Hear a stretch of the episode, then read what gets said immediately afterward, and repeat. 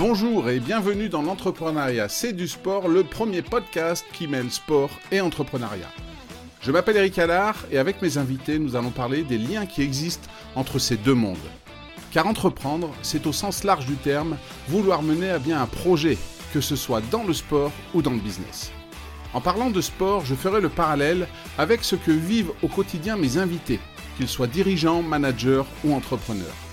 Nous évoquerons les valeurs communes à ces deux univers, comme par exemple l'esprit d'équipe, la confiance en soi, la résilience ou encore la vision à long terme nécessaire à l'accomplissement des objectifs et à l'entretien de la motivation. Et les expériences partagées par mes invités vous aideront sûrement dans l'atteinte de vos propres projets. Si l'épisode que vous allez écouter vous plaît, ou ce podcast en général, n'hésitez pas à lui donner 5 étoiles sur votre plateforme préférée, Spotify, Apple Podcast ou Deezer. Vous êtes prêts? Alors c'est parti pour une nouvelle rencontre dans l'entrepreneuriat, c'est du sport. Bonjour et bienvenue dans un nouvel épisode du podcast L'entrepreneuriat, c'est du sport. On va parler crème solaire, indice de protection, fabrication. Mon invité du jour, Alan Lebronec. Bonsoir Alan. Bonsoir Eric, merci de m'inviter dans ton podcast. Eh bien, avec grand plaisir. Euh, donc, comme je le disais en préambule, tu es le cofondateur avec euh, Lucille et Allé de la marque Kirby, qui fabrique donc des crèmes solaires. Est-ce que tu peux nous en dire un petit peu plus? Tu es un jeune entrepreneur, vous êtes des jeunes entrepreneurs. Comment on en vient à se lancer sur ce marché-là qui, pour moi, de l'extérieur, me paraît un, marché complètement bouché et dominé par des géants? Comment on en vient jeune à se dire bah tiens je vais fabriquer de la crème solaire et je vais essayer de, m'imposer peut-être sur un segment particulier. Est-ce que tu peux nous expliquer la genèse de, de Kirby s'il te plaît? Ouais. Alors déjà, il faut aimer le challenge parce que comme tu l'as bien dit, c'est un marché qui est ultra bouché. Euh, il y a des très gros acteurs, des très gros laboratoires, donc il faut bien aimer le challenge déjà et peut-être un peu d'inconscience aussi. Quand on est jeune, c'est ça qui, marche. Donc euh, la jeunesse du projet, en fait, à la base, c'est vraiment un projet d'école euh, qu'on a mené avec Lucille, du coup, à MBWay, là où on a fait nos études ensemble, là où on s'est rencontrés aussi. Et alors la genèse exactement. en fait, c'est durant, durant votre, euh, votre scolarité, donc euh, euh, si je me rappelle bien, il y a un, challenge startup qui est organisé à l'époque. C'était Céline Joussaume Dufour qui était la directrice. A un challenge qui est organisé et vous avez ce côté entrepreneurial. C'est ça qui vous a donné envie d'entreprendre vraiment? Alors moi, de toute façon, je suis allé à MBA parce qu'ils avaient un master entrepreneuriat en fait. Moi, j'ai toujours été beaucoup animé par l'entrepreneuriat. Euh, voilà, j'ai toujours baigné un peu dedans et dès mon plus jeune âge, je, voilà, je créais déjà des projets. Euh, avec euh, Thomas, mon meilleur ami, on avait créé une asso de street workout à l'ancienne. Mmh c'est du street workout, en fait, c'est une gym de rue un peu, avec beaucoup de poids du corps, des tractions, etc. Et donc, on avait créé notre asso qui s'appelait King Fit Brace Workout. voilà, et on réunissait du monde, on faisait des entraînements, on avait fait une petite ligne de vêtements aussi. Donc euh, voilà, l'entrepreneuriat a commencé très très jeune, à l'âge de 15-16 ans. Quoi. Et donc je suis allé à MBWay pour vraiment avoir le master entrepreneuriat avec tout le côté création d'entreprise, euh, commercialisation et tout. Et Lucille était dans, la même, euh, dans le même état d'esprit? Beaucoup moins en fait. Lucille, elle s'est jamais vraiment posé la question. Pour elle, hein, c'était voilà, elle, regardait l'entrepreneuriat de loin. Et c'est vraiment quand on s'est rencontrés, euh, voilà, donc on est, euh, on a assez vite habité ensemble. Et à partir de ce moment-là, euh, je l'ai un peu, comment dire, prise à, mon côté sur le côté entrepreneuriat. Et, voilà, c'est vrai que quand on a commencé à monter Kirby, donc à la base qui était un projet d'école, Lucille n'était pas dans mon équipe. En fait, on n'avait pas le droit de se mettre ensemble parce qu'on était en couple. Mais elle, travaillait un peu discrètement pour le compte de Kirby, alors qu'il s'appelait Corazon avant, même on a changé le nom. Donc, euh, donc voilà, et travailler un peu. Et en fait, au fur et à mesure euh, du temps, on s'est dit, bah, pourquoi pas se lancer? En fait, il y a eu le Covid à ce moment-là. Donc, c'était en 2020. Donc, en 2020, on travaillait à l'école, il y a eu le Covid. Donc, on a été confinés. Et euh, moi, j'étais dans, chez Schneider Electric en alternance. Et en fait, ils ont une fondation qui permet d'accompagner les salariés à entreprendre. En fait, ils t'accompagnent vraiment avec des personnes humaines et on a même eu une subvention de, de 10 000 euros pour lancer le projet. Et donc, euh, c'est à partir de ce moment-là où on s'est dit, bah, voilà, s'il y a une entreprise du CAC 40 qui croit en nous, on y va et, euh, et on lâche rien, quoi. Et comme il y avait le Covid, voilà, moi je voulais pas avoir un CDI, franchement ça me faisait pas rêver. Je voulais d'abord tenter ma chance, voilà, je voulais me faire plaisir. Et, et c'est comme ça que c'est parti en fait. Vraiment, mais c'est vraiment venu très naturellement. En fait, on s'est jamais dit à un moment, euh, on s'est jamais mis une pression, on s'est jamais, euh, voilà, c'est les choses se sont fait vraiment naturellement avec le projet d'école et petit à petit en fait, on en est venu à créer l'entreprise. Euh, donc heureusement, on a été incubé euh, donc avec Schneider Electric. On a aussi eu notre incubateur à Vannes qui s'appelle euh, VIP, donc c'est Incubactive et qui nous ont accompagnés du coup de septembre à décembre pour vraiment euh, finaliser le projet. Et après, en avril, euh, l'avril, avril après, en fait, on s'est lancé en avril 2021. On avait déjà les produits sur le marché, donc euh, voilà quoi, même pas huit mois après la fin des études. Et donc, pour, pour être tout à fait clair avec nos auditeurs, ça veut dire que des projets entrepreneuriaux qui sont commencés à l'école peuvent déboucher sur une véritable société, puisque tu le disais, même si le nom a changé, Kirby, c'est une idée qui a germé déjà pendant ton année de master, c'est ça? Ouais, c'est ça, tout à fait. Ben, en fait, tu vois, pour moi, je pense qu'il n'y a pas vraiment de...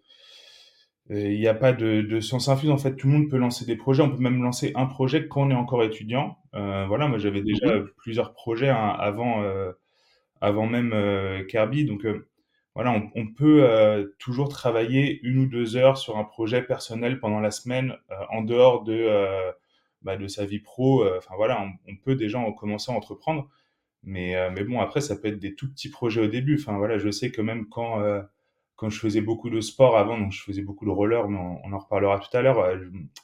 voilà, je vendais un peu des roues de roller aussi. Enfin, on achetait en gros, on vendait en petit. Enfin voilà, c'était c'était partout à tous les niveaux. Et en fait, on ne le faisait pas vraiment pour l'argent, mais c'était aussi, euh, ouais, parce qu'on aimait bien faire, quoi. On aimait bien faire, même de la planche à voile, tu vois. Euh, bon, quand tu connais un peu le marché de la planche à voile, tu sais où acheter, à quel prix, et tu sais comment revendre. Euh, voilà, après, ça vient vite au final, quoi. Mmh. Donc toujours, toujours eu cette fibre entrepreneuriale dès, ton plus jeune âge. Mmh et du coup, vous sortez de l'école, il y a le confinement avec Lucille. Et alors, Kirby, pourquoi la crème solaire? Est-ce que vous avez un créneau particulier? Comme, comme on l'a dit euh, en introduction, un marché quand même saturé par des grands groupes. Euh, pourquoi avoir choisi ça? Qu'est-ce qui vous plaît dans la crème solaire? Est-ce qu'il y a un message derrière ça? Euh, Pourquoi Comment comment vous lancez là-dedans en fait? En fait, c'est exactement pour ça qu'on est allé sur la crème solaire et pas un autre cosmétique. c'est que moi, j'ai fait beaucoup de planches à voile et, mmh euh, et, donc, je suis un amoureux des océans. Voilà, j'ai fait ma première transatlantique à l'âge de deux ans avec mes parents. Je m'en souviens pas beaucoup, mais j'ai des photos, c'était pas mal. Et, euh, et, en fait, il faut savoir que la crème solaire a un impact vraiment terrible sur les océans. Euh, on parle de près de 15 000 tonnes de crème solaire qui se déversent chaque année dans les océans. Et ça a vraiment un impact. Donc, nous, en fait, on a voulu, on a voulu créer Kirby un, avec, euh, on va dire, l'envie un peu niaise au début de vouloir sauver les océans. En fait, c'était un peu utopique et euh, bon, on s'en rendait pas compte en fait. Nous, on savait pas. En fait, bon, voilà, c'est un marché qui est drivé par le marketing aussi. Donc, on connaît pas vraiment tout du marché quand on se lance. Euh, ça déjà, bon, c'est une première, euh, premier warning. Attention, quand on se lance dans un projet, il faut vraiment euh, connaître le marché de fond en comble avant quand même de se lancer. C'est un peu mieux parce qu'après, sinon, on va découvrir des choses au fur et à mesure. Donc euh, on se lance voilà avec vraiment l'idée de sauver les océans. Euh, donc on met le produit sur le marché. Euh, donc on s'est fait accompagner par un laboratoire pour réaliser la première crème solaire puisque ça se fait pas dans une cuisine. donc voilà, on se fait accompagner par un laboratoire à Paris. On lance le premier projet. donc le 26 avril 2021, les premières crèmes solaires sortent. Donc on avait fait une campagne de financement sur Ulule avant qui avait été un réel succès. Voilà, donc on a on lance le projet et en fait, euh, il se trouve que la crème, euh, bon, le, tout le monde adhère bien au projet, mais la crème solaire fait d'énormes traces blanches puisqu'on est sur une crème solaire qui est bio, qui est minérale. Et donc forcément, ça laisse un film blanc. Donc tous nos clients nous disent euh, bravo, vous avez une super idée, vous avez un super projet, mais franchement le produit, on peut pas quoi. On peut pas, enfin on l'utilise pas en fait, on le laisse en totem à la limite en souvenir, mais mais c'est tout quoi. C'était vraiment pas abouti. Et donc là avec Lucille, on se dit bon on a deux options. Soit on arrête tout de suite et on met pas plus d'argent, ou soit euh, on, va encore plus loin, on cherche un nouveau laboratoire. Alors nous, on voulait vraiment un labo qui soit basé en Bretagne aussi, euh, pour le côté breton, faire quelque chose de local. Donc on trouve un autre laboratoire qui est situé bah, à 30 km de Vannes dans le Morbihan. Et, euh, et, donc là, on commence à développer une autre formule. Donc vraiment, on part d'une feuille blanche. Donc on n'est plus du tout sur une marque blanche. Donc pour ceux qui connaissent pas une marque blanche, en fait, on va dans un laboratoire. Il a un catalogue de formules. On choisit, on prend ça, on met euh, un peu une étiquette sur le packaging et là, on lance le produit. Donc c'est quelque chose qui peut aller très rapidement et qui demande pas trop de frais de développement. Donc c'est intéressant quand on est sur une première formule.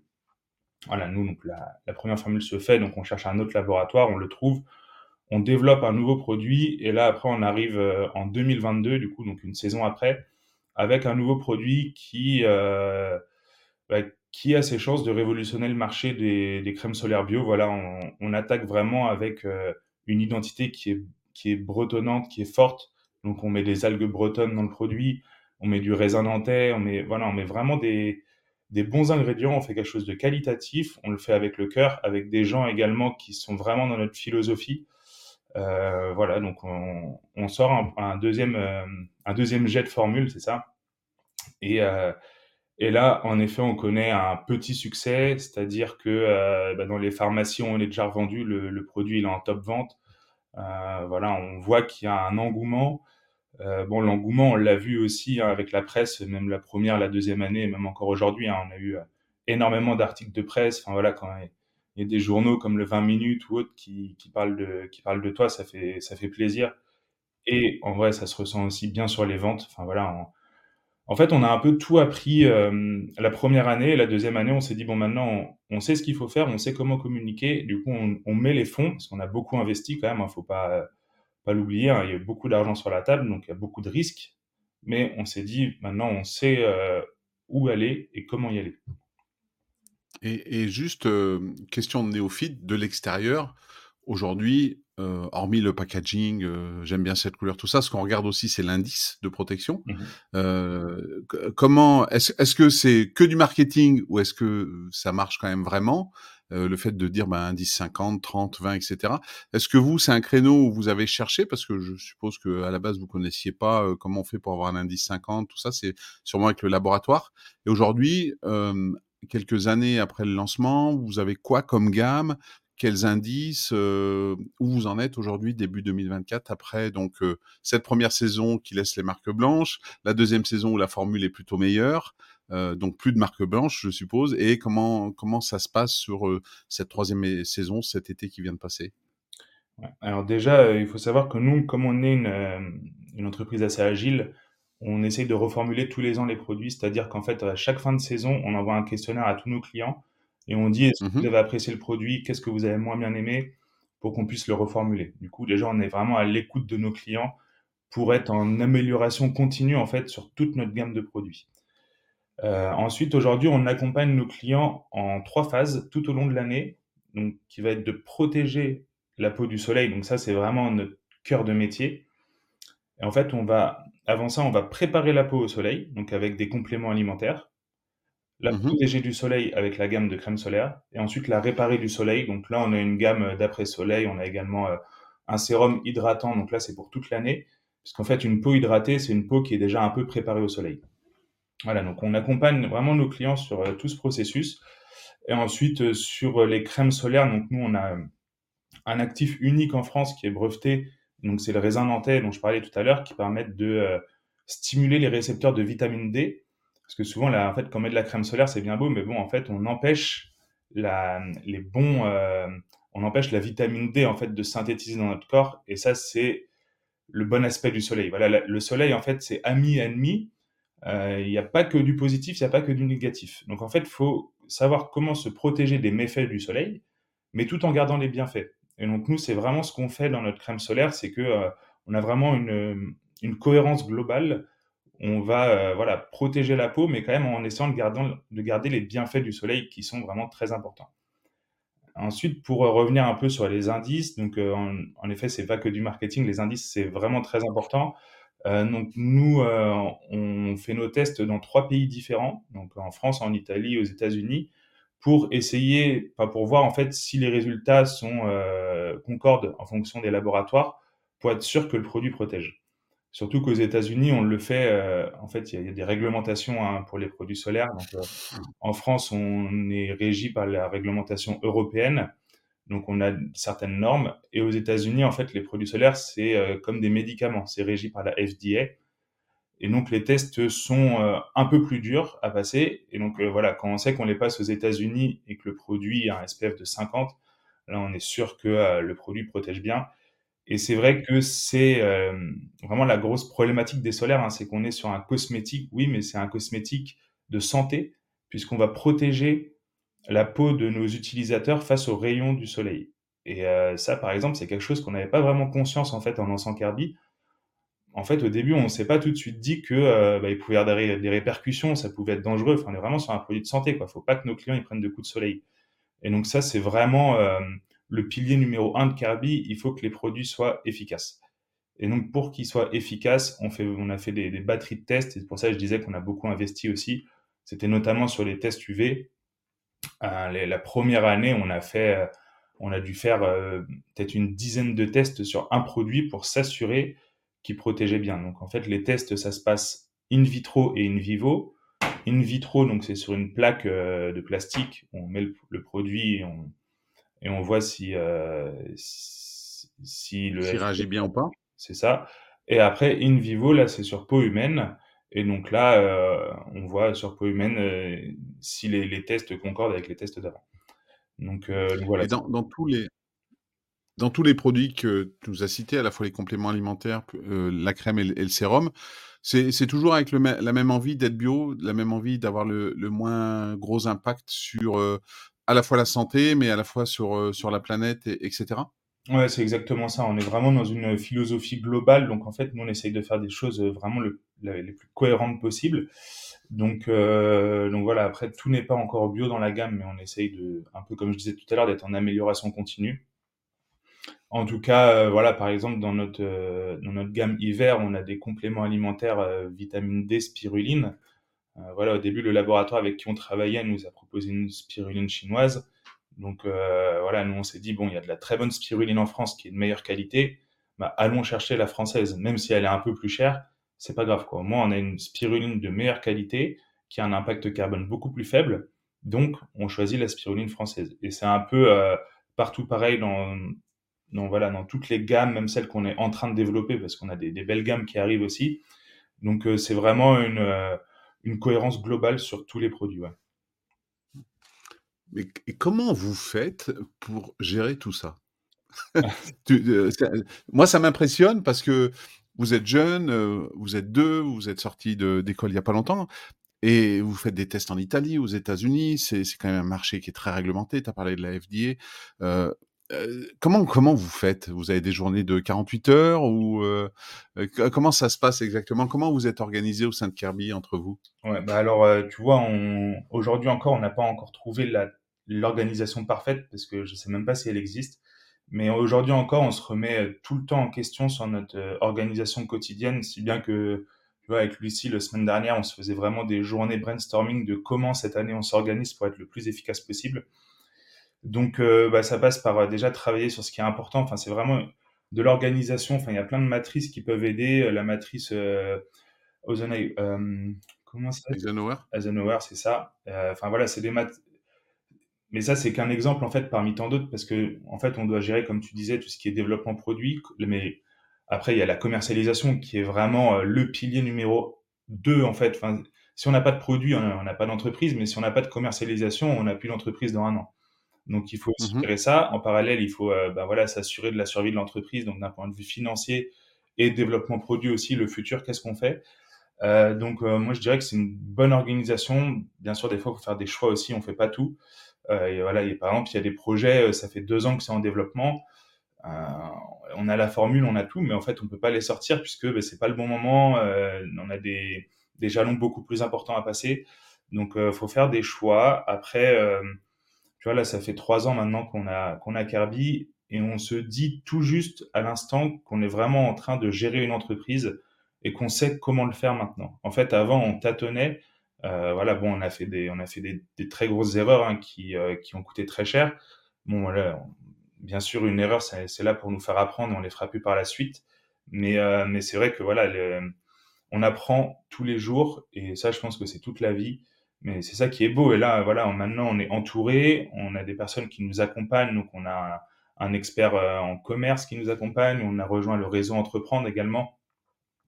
réseau Entreprendre avec qui on a un mentor qui s'appelle Blandine. Si tu nous écoutes, voilà, un grand merci parce que au quotidien, ça nous aide énormément.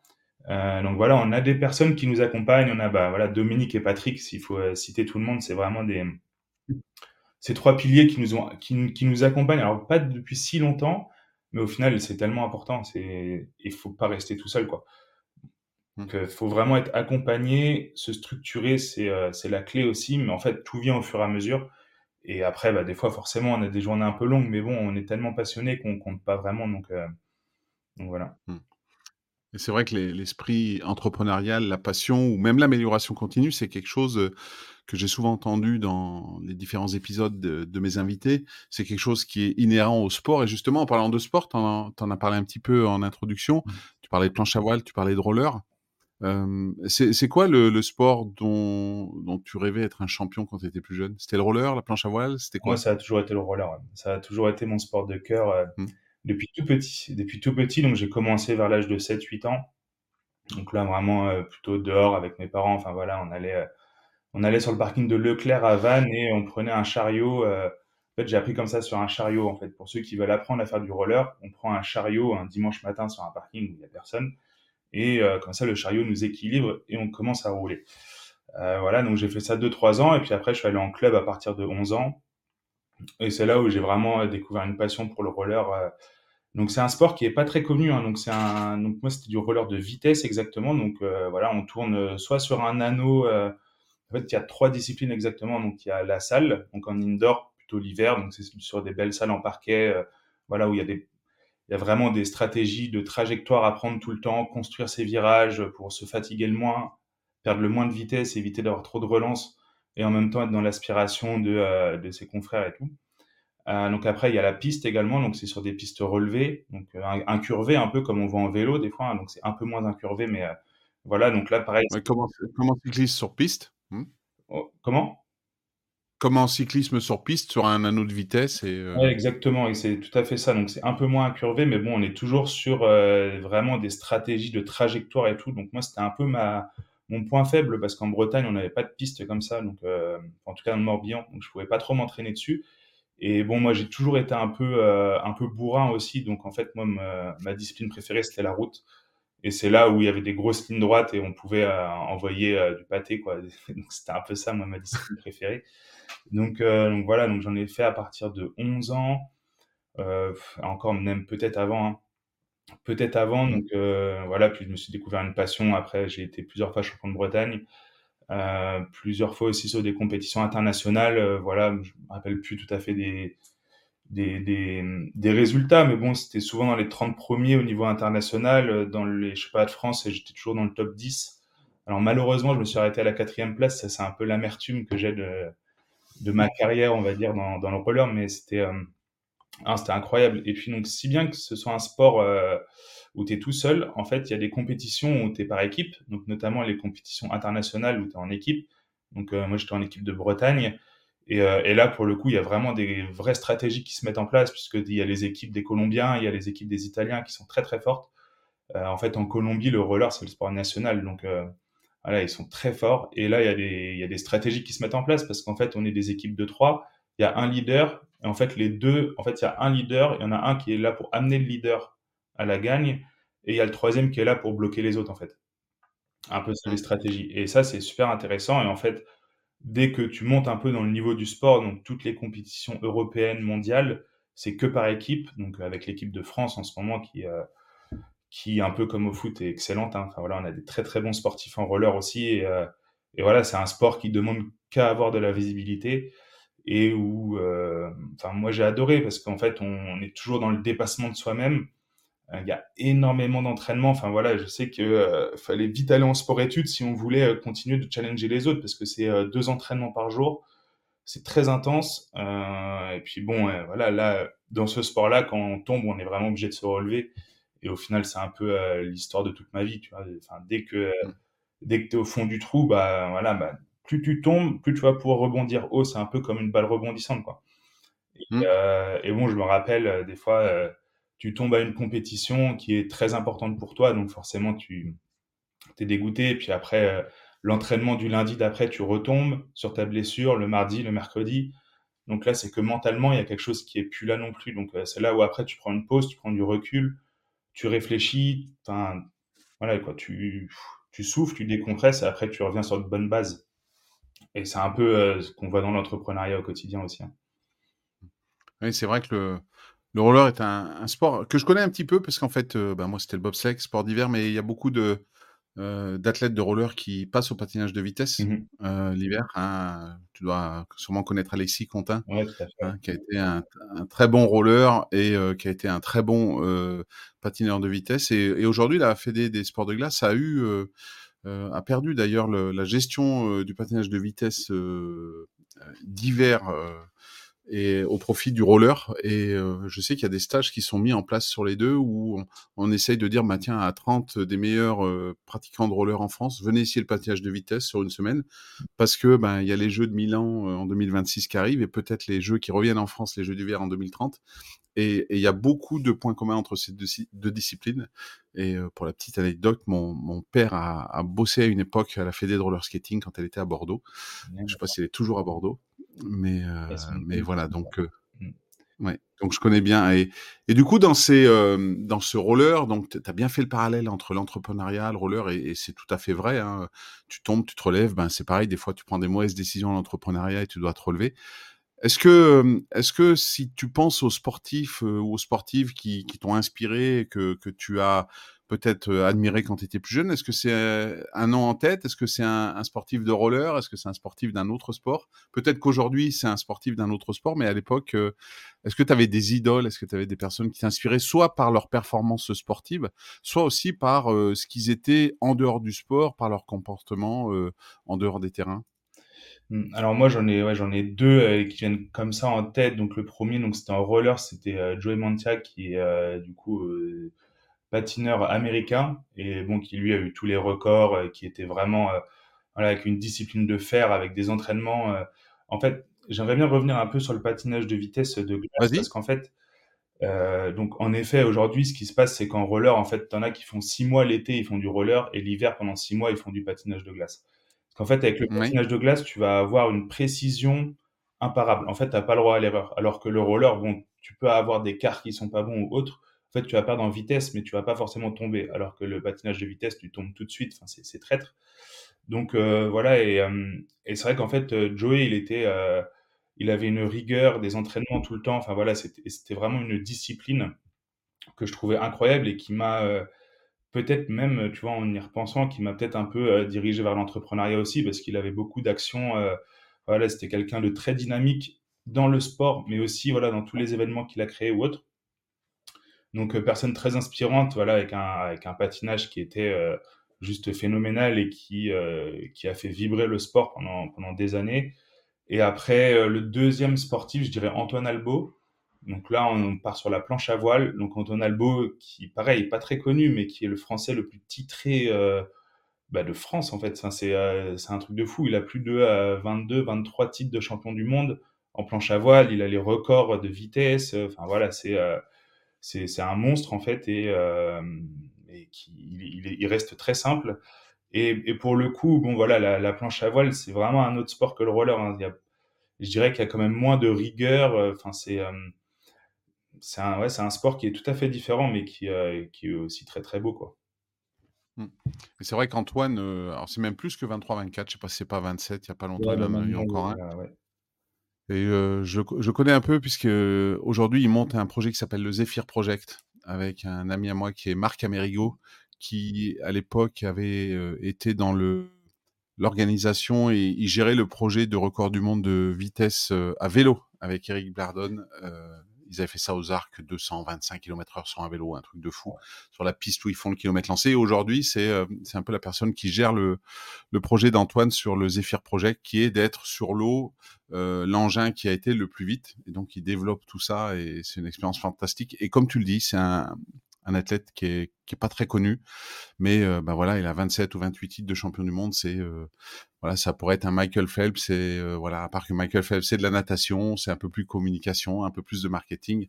Mais Antoine est, un sportif extraordinaire et, et je, ne connaissais pas le ton athlète américain de roller. Je, regarderai un peu plus ce qu'il a fait, mais Antoine, ouais, c'est une référence. Et qu'est-ce qui te plaît? Tu as parlé un peu de discipline euh, dans leur manière de pratiquer le sport. C'est ça qui, pour toi, te, marque? On parle souvent de motivation pour les sportifs. Et en fait, pour moi, je pense que le plus important, plus que la motivation, c'est la discipline, le fait de faire tous les jours des choses répétitives pour s'améliorer, etc. Et toi, c'est ça qui te marque dans leur carrière? Bah, tout à fait, parce que moi, tu peux, pour moi, euh, je te rejoins un peu, hein, tu peux pas être bon avec de la motivation, parce que la motivation, c'est par vague, et euh, bon, euh, la, le huitième mois, euh, le 23e jour, quand il faudra t'entraîner alors que tu as fait que des entraînements la veille, tu n'auras plus la motivation. Donc là, il faut une discipline et il faut que tu y ailles. Et en fait, il faut pas réfléchir et c'est un peu militaire, quoi.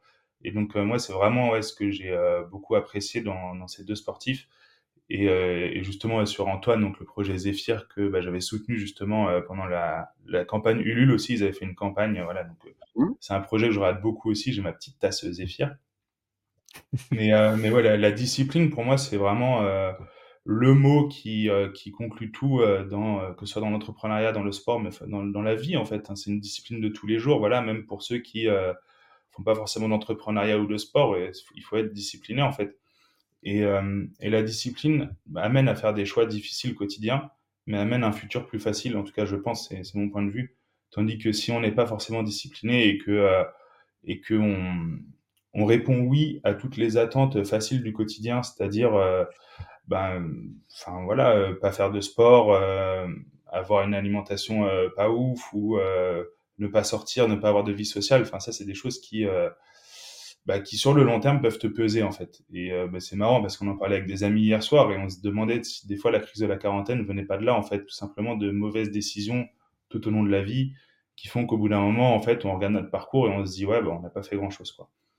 Donc, euh, donc voilà. Bon après, euh, c'est toujours plus facile à dire qu'à faire. Euh, moi, j'ai eu mes périodes où je faisais plus de sport. Là, enfin, j'ai repris il y a pas très longtemps, mais pendant trois ans, j'ai pas fait de sport, justement parce que j'étais à fond dans Kirby et que j'arrive, j'avais même pas l'envie de faire du sport, alors que pourtant j'ai été, enfin j'ai toujours fait du sport toute ma vie et je pense qu'en fait le sport m'a nourri au quotidien et te permet aussi de, de, te détacher un peu de ta de tes pensées négatives et tout. Donc euh, le sport est très très important. Et bon, après voilà, la discipline c'est plus difficile à dire qu'à faire. Donc euh, surtout je, je, ne juge pas, mais c'est juste que euh, que bah, être discipliné c'est pas facile et que ça s'apprend mmh. et que en effet bah, il y a des il y a des soirs on va pas avoir envie, faut même des journées. Enfin là, je vois en ce moment je suis en train d'appeler 50 50 magasins par jour pour faire mes démarchages téléphoniques.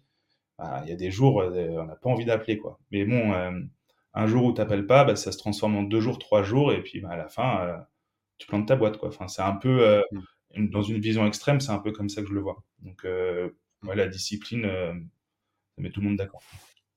C'est un peu comme le quart d'heure d'abdominaux ou d'étirement que tu fais pas à la fin de ta séance. Tu le fais pas un jour, deux jours, trois jours, et à la fin, bah, tu n'es plus le meilleur du monde, tu n'es même plus sélectionné, mmh. et tu rates ta carrière. Dans, dans, dans le Joey Mantia ou Antoine Albo, forcément, ben, un peu comme, toi aujourd'hui, vous avez commencé à deux avec Lucille, tu as cité plusieurs personnes qui aujourd'hui ont rejoint l'aventure Kirby, qui vous aident. Ça peut être des réseaux, comme entreprendre, etc., euh, comme, comme VIP, Avan euh, au niveau de l'incubation. Euh, on, on, ne réussit jamais tout seul, même quand on est auto-entrepreneur, on a forcément une équipe autour de soi. Ça peut être faire partie des clients, des fournisseurs, etc. Euh, comment vous, vous pensez gérer le futur de Kirby si ça se développe en, tant que manager, etc. Et est-ce que pour toi, tu aurais en tête un nom d'un coach sportif qui, justement, de la manière dont il gère ses équipes, dont il gère ses athlètes, euh, aurait des bonnes dispositions demain ou comme tu peux t'inspirer d'un Joey Mantia ou d'un Antoine Albo, tu pourrais t'inspirer toi de cette personne-là pour demain ton futur de manager de Kirby quand euh, ça sera développé et que peut-être il y aura 5, 10, 15 personnes dans la boîte? Mmh c'est, une bonne question. En fait, c'est vrai que euh, bon, moi, j'ai, toujours eu mon coach de roller, euh, Christophe, qui, qui m'a toujours. Enfin, tu vois, c'était mon mentor pendant, pendant 10 ans. C'était mon deuxième papa et tout. Donc, donc enfin, moi, avec mon billet, je dirais lui forcément, mais et c'est vrai que, tu vois, c'était quelqu'un qui disait, par exemple, si tu arrives à ton entraînement sans ta bouteille d'eau, bah, tu repars, en fait. Comme on disait tout à l'heure, si tu fais pas tes étirements, à la fin, ça sert à rien. Bah, si tu bois pas d'eau pendant ton entraînement, bah, il sera pas efficace. Donc, ça sert à rien, tu rentres à la maison, quoi.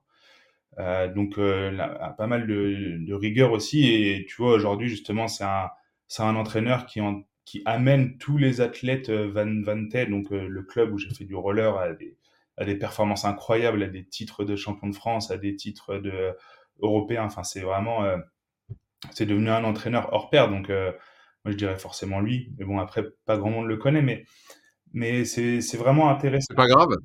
Que, ouais, tu vois, je reste vraiment dans ma, bon, je reste dans ma zone de confort cette fois-ci, avec des gens que je connais bien, mais c'est des gens qui m'ont inspiré en fait, et c'est grâce à eux euh, que je suis ce que je suis aujourd'hui. Et, et c'est un peu une façon de les remercier aussi, tu vois, c'est de ne pas l'oublier d'où tu viens et, et en fait, d'où tu viens, c'est ce que tu es aujourd'hui, en fait. Donc, euh, il y, a, y, a, y, a, Christophe et bon, Lionel qui était également un, athlète euh, en roller qui était euh, incroyable et qui, en fait, nous a rejoint bon, quand il était au Pompier de Paris. À un moment, il est revenu s'entraîner avec nous et en fait, lui, il a eu une carrière qui était phénoménale dans le roller quand il était beaucoup plus jeune. voilà, et c'est aussi une personne qui m'a beaucoup, beaucoup inspiré qui à chaque compétition était là pour nous, pour nous encourager, mais avec des encouragements euh, très puissants, quoi. Enfin, c'est des, des trucs. Euh, et puis, en fait, ça t'apporte aussi une autre manière de penser. Euh, bon, là, c'est, une autre personne, toujours au roller, tu vois, où c'était un.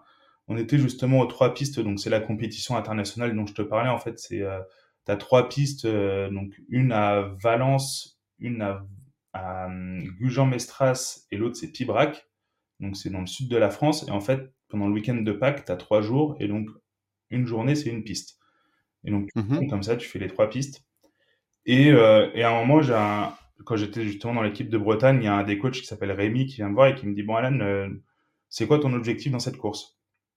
Et moi, je lui dis bah, C'est de finir dans les 20 premiers. Quoi. Donc, euh, donc voilà, on fait la course et tout. Puis après, euh, donc je finis pas dans les 20 premiers, je dois finir 25e, quelque chose comme ça. Du coup, je suis pas dans mon objectif. Et après, il, il, me prend et il me dit, mais Alan, je t'ai demandé un objectif, je t'ai pas demandé un résultat.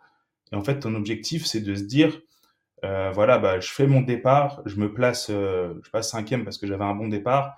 À chaque virage, euh, je suis telle personne. Enfin, en fait, c'était un plan d'action qui me demandait, tu vois. C'était vraiment, c'était la stratégie de course. Et en fait, c'est vrai que mmh moi, j'ai souvent été bon, comme je disais tout à l'heure, tu vois, un peu bourrin. J'avais, en fait, le physique était là, mais la stratégie de course manquait. Et en fait, c'est vrai que quand c'est un peu comme un combat de boxe, tu vois. Quand tu arrives, tu te dis pas juste je vais frapper, quoi. Tu, tu te dis comment j'y vais, comment je le fais, quoi. Et donc, c'est vraiment mettre en place des actions, mais à chaque virage, tu vois. C'était vraiment à chaque virage, mmh comment je maîtrise mon souffle, euh, derrière, derrière qui je suis, euh, est-ce que je le double à ce virage-là, au virage d'après? Et en fait, c'est d'être en pleine conscience à chaque moment. Et, euh, et c'est là où, après, bah, après la course, quand il m'a dit ça, je me suis dit, mais oui, Alan, mais en fait, tu es à des années-lumière de ce qu'il faudrait penser et tu prends une claque en fait tu te prends une claque tu te dis putain euh, en fait je suis, nul quoi et euh, j'ai pas du tout la bonne manière de penser quoi. Et donc euh, tu vois c'est des gens comme ça qui petit à petit m'ont fait grandir. Et aujourd'hui des, des, des, des, des gens comme euh, comme eux euh, qui m'ont qui m'ont fait grandir enfin pour moi ce seraient les managers parfaits de demain.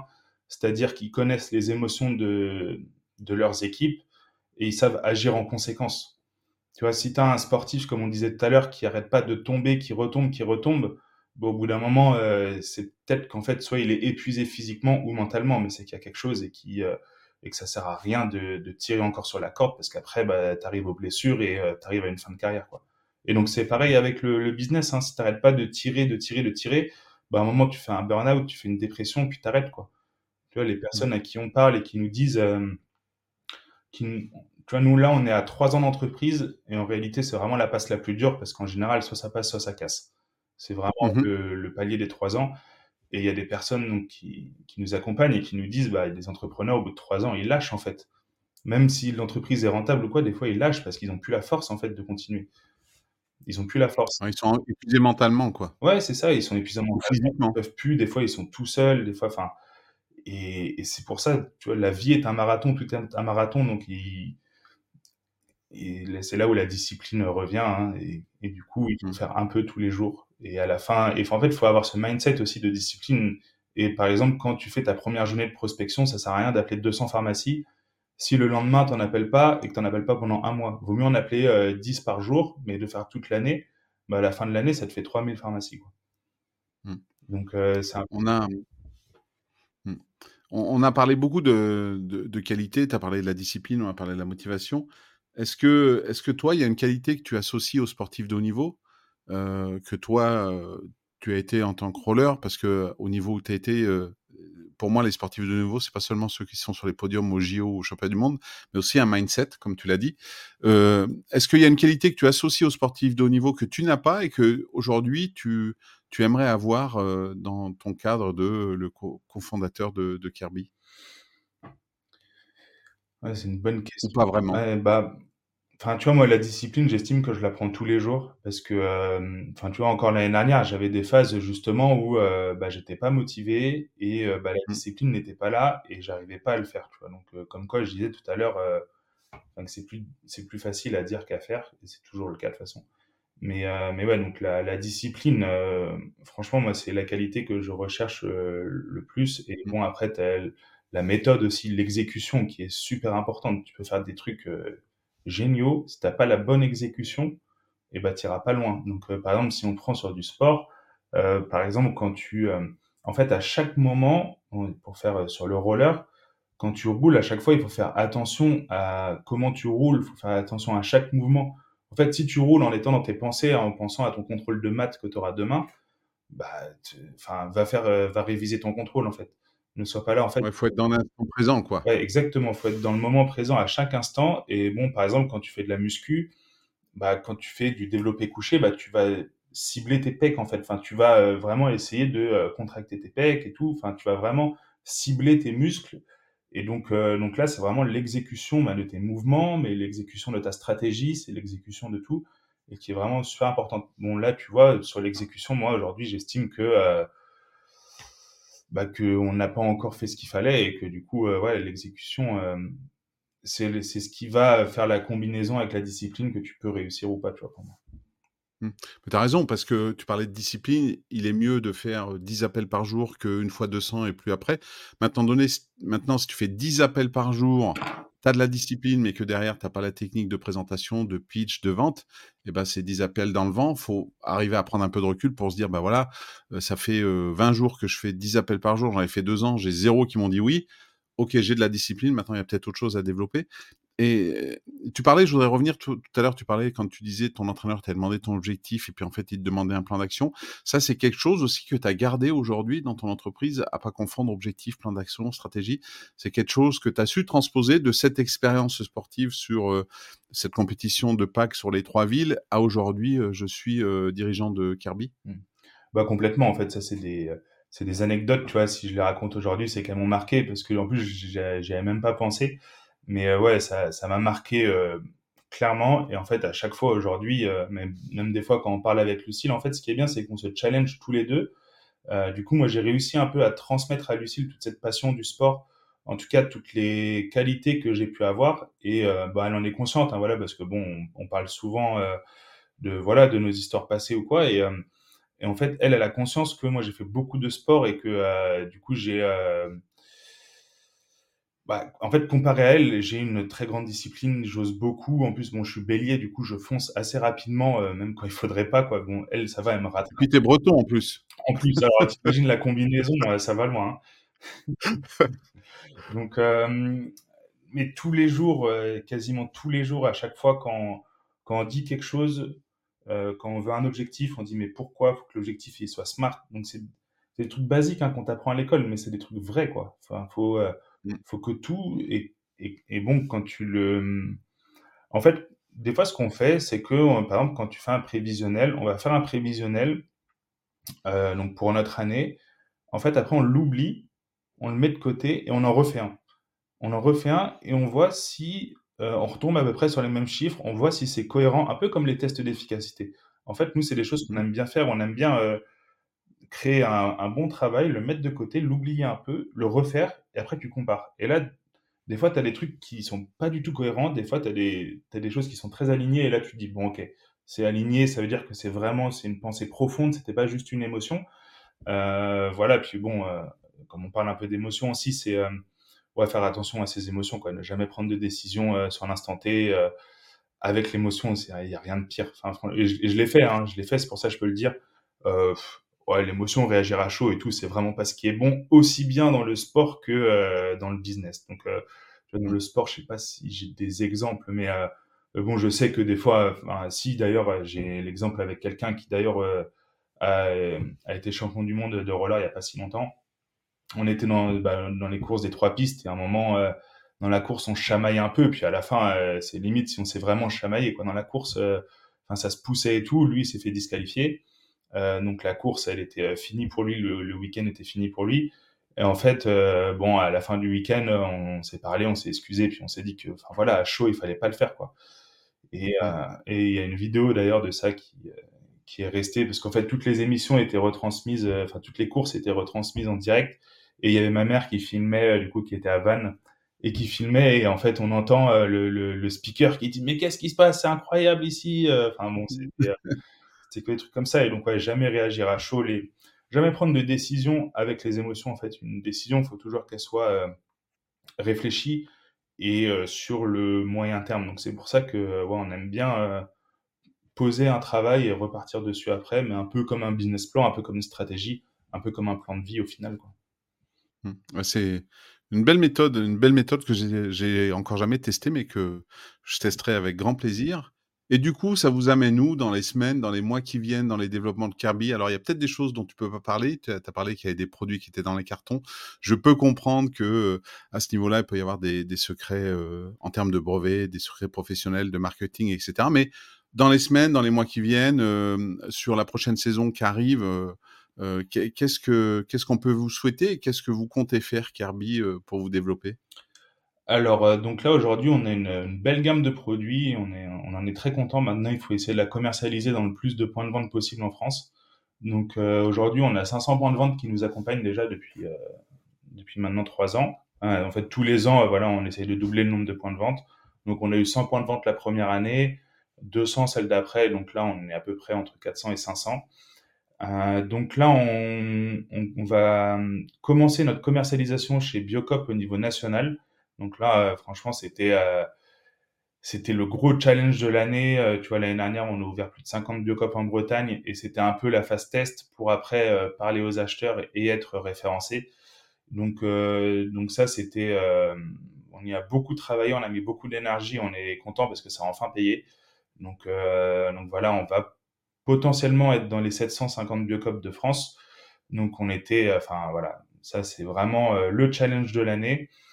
Euh, donc en plus pour faire une petite parenthèse, enfin voilà le avec Biocop forcément donc on passe par des acheteurs. Euh, c'est centralisé donc forcément il y a des acheteurs et c'est vrai que toute la phase de négociation et eh ben faut faut être accroché et avoir fait du sport c'est d'autant mieux parce que voilà ça t'apprend ça t'apprend tout et que tout se fait pas maintenant quoi. Donc, euh, donc bon, voilà. Et d'ailleurs, les, les, acheteurs qui sont euh, très très euh, sympas à Biocop, enfin voilà, c'est ça reste une, coopérative. Donc voilà, c'est c'est quand même pas les acheteurs de la GMS. Hein, je pense que c'est pas comparable. Donc on a encore d'autres étapes à faire, mais et voilà. Donc si pour revenir sur 2024, donc c'est vraiment voilà commercialisation dans tous les Biocop de France. Et ensuite, on a des réseaux de pharmacie également qui nous accompagnent. Donc, on a Anthony Willem avec qui on est référencé depuis maintenant deux ans donc voilà, le but, c'est d'ouvrir de plus en plus de pharmacies dans le groupement. Euh, parce que c'est en fait tout ce qui est groupement euh, central d'achat, en fait, tu es référencé, mais après, tous les magasins ne te prennent pas forcément. Il faut que toi, tu mmh fasses la promotion auprès de tous les magasins. Euh, enfin, magasin, pharmacie, magasin bio. Donc, donc voilà, c'est vraiment avoir une belle commercialisation en France, répondre aux besoins de tous nos clients, donc partout, partout en France. Et voilà, ça c'est le gros challenge et donc euh, c'est pour ça que euh, je suis entre 20 et 50 appels par jour en ce moment. Euh, avec Dominique, du coup, notre agent aussi, qui, qui nous rejoint. Donc ça, c'est c'est très intéressant et puis c'est très challengeant. Franchement, c'est stimulant aussi. Il y, a, il y a beaucoup de marques de cosmétiques, des fois, qui m'envoient un message ou qu'on se rencontre sur des salons, ils me disent, mais comment vous faites pour avoir 500 points de vente? Bah, c'est pas compliqué, tu prends ton portable en fait. Et euh... la, la, discipline, non? Ouais, ouais, non, mais c'est alors c'est euh, ouais discipline et euh, bah faut être un peu couillu au début quoi. Il faut y aller à un moment, il faut sauter dans le bain. Euh, en fait, créer une marque c'est le plus facile. Après, il faut la commercialiser, commercialiser, faut la faire connaître, et ça, c'est le plus difficile. Et, euh, et bon, bah, il faut prendre son téléphone, il faut appeler, quoi. Et euh, bon, des fois, tu peux avoir un peu peur, et ce que je comprends, mais en fait, au fur et à mesure des appels, déjà, tu vas progresser sur ton pitch commercial, tu vas être, tu vas être, meilleur, et ensuite, tu vas avoir de la gratification parce que tu vas tomber sur des gens qui sont super sympas. Alors, pas tous, hein, bien évidemment, mais tu en as qui sont. Euh, franchement, des fois, je ressors euh, d'un rendez-vous téléphonique, je vais directement voir Lucille et je fais un débrief à chaud et parce que je suis trop content, quoi. Donc, bon, je la dérange dans son travail. Des fois, je fais ça cinq fois par jour. Donc, euh, mais, c'est tellement gratifiant et tu te dis, OK, c'est bon, je sais pourquoi je travaille. Et tout à l'heure, on disait de s'entourer des personnes, mais tes clients, en fait, c'est c'est une, c'est une mine d'or, quoi. C'est des gens qui sont, c'est tes partenaires, ils sont là, ils t'accompagnent, on grandit ensemble. Et bon, là, il y a des clients avec qui on travaille depuis trois ans, euh, donc euh, des clients à Vannes, ils se reconnaîtront. Et on a grandi ensemble. Et enfin, franchement, mille merci, quoi. Et on vit une aventure humaine qui est incroyable. Au-delà du, du côté financier euh, et tout, qui est intéressant, mais l'aventure humaine, elle est tellement puissante à côté de l'aventure financière Enfin, si on devait comparer euh, tout ce qu'on a accompli depuis le début, je pense pas qu'on on parlerait de chiffre d'affaires ou de croissance ou autre.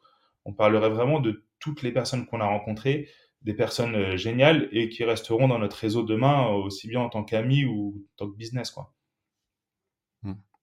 Eh ben, écoute, euh, on va pouvoir suivre ça de, de, près. Bien sûr, comme à chaque fois, je mettrai dans la description de l'épisode le lien vers à la fois ton LinkedIn, le site de Kirby, euh, si euh, cet épisode vous a plu, euh, à la fois l'énergie d'Alan et puis la philosophie derrière Kirby, qui est pas seulement de vendre des crèmes solaires, je pense que vous l'avez tous compris, eh bien, je vous encourage à aller dans les Biocop ou dans le réseau partenaire pour essayer, donner une chance à ce produit-là qui non seulement protège, mais également vous protège vous, mais protège les océans. Merci Alan en tout cas pour cet échange. Merci à toi, Eric, pour l'invitation, pour l'échange qui est euh, toujours très intéressant. J'aime bien revenir un peu sur, euh, sur le passé, euh, d'où on vient et ce qu'on est aujourd'hui. Donc, c'était très enrichissant. Puis, comme quoi, le sport et le business, mine de rien, la frontière est très petite. Oui, je suis certain que ça a donné des idées à, soit des étudiants qui sont encore dans, leur, dans leurs études, soit des jeunes diplômés qui ont, qui ont cette fibre entrepreneuriale. Merci, merci à toi. Euh, merci à vous deux, Lucille et toi, pour cette euh, formidable aventure Kirby. Et à tous les auditeurs, je vous donne rendez-vous très vite pour un nouvel épisode de L'entrepreneuriat, c'est du sport.